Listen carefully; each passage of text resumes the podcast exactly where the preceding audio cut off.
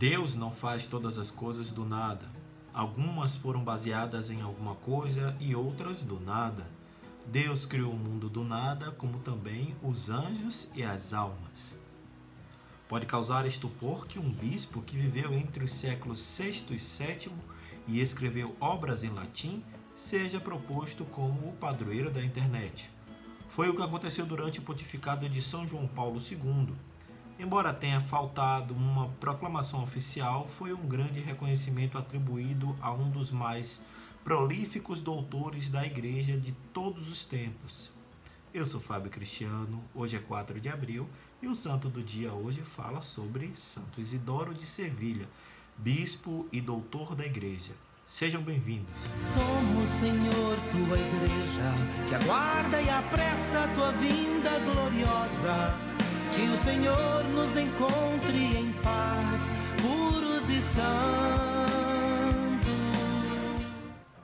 Isidoro, o mais novo de quatro irmãos, nasceu em 560 em Sevilha, capital da Andaluzia, numa família hispano-romana muito cristã. Seu pai, Severiano, era prefeito de Cartagena e comandava sua cidade dentro dos mais disciplinados preceitos católicos. A mãe, Teodora, educou todos os filhos igualmente nas regras do cristianismo. Como fruto, colheu a alegria de ter quatro deles: Isidoro, Fulgêncio, Leandro e Florentina, elevados à veneração dos altares da igreja. Isidoro começou a estudar a religião desde muito pequeno, tendo na figura do irmão mais velho, Leandro, o pai que falecera cedo.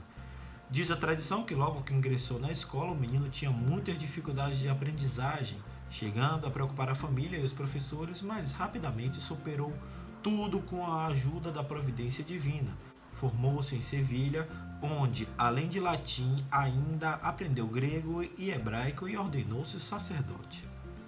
Tudo isso contribuiu muito para que trabalhasse na conversão dos visígodos arianos, a começar pelo próprio rei. Isidoro também foi o responsável pela conversão dos judeus espanhóis. Tornou-se arcebispo e sucedeu a seu irmão Leandro em Sevilha durante quase quatro décadas Logo no início do seu bispado, Isidoro organizou núcleos escolares nas casas religiosas que são consideradas os embriões dos atuais seminários. Sua influência cultural foi muito grande, era possuidor de uma das maiores e mais bem abastecidas bibliotecas e seu exemplo levou muitas pessoas a dedicarem seus tempos livres aos estudos e às boas leituras.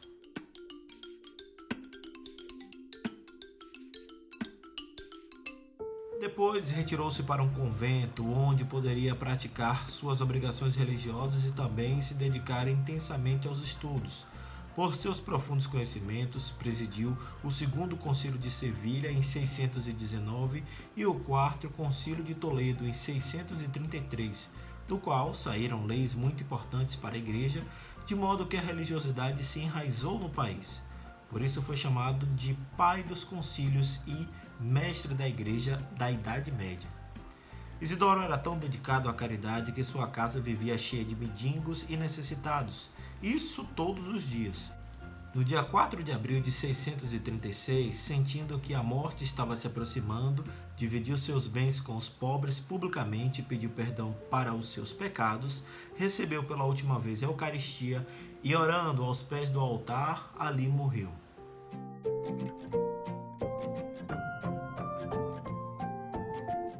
Ele nos deixou uma obra escrita sobre cultura, filosofia e teologia considerada a mais valiosa do século VII, nada menos que uma enciclopédia com 21 volumes, chamada Etimologias, considerada o primeiro dicionário escrito, um livro com a biografia dos principais homens e mulheres da Bíblia, regras para mosteiros e conventos, além de muitos comentários acerca de cada um dos livros da Bíblia, estudo que mais lhe agradava. Dante Alighieri cita Isidoro de Sevilha em seu livro A Divina Comédia, no capítulo do Paraíso, onde vê brilhar o espírito ardente nesse teólogo. Em 1722, o Papa Bento XIV proclamou Santo Isidoro de Sevilha doutor da Igreja e seu culto litúrgico confirmado para o dia da sua morte. Santo Isidoro de Sevilha, rogai por nós. Mas o Senhor virá,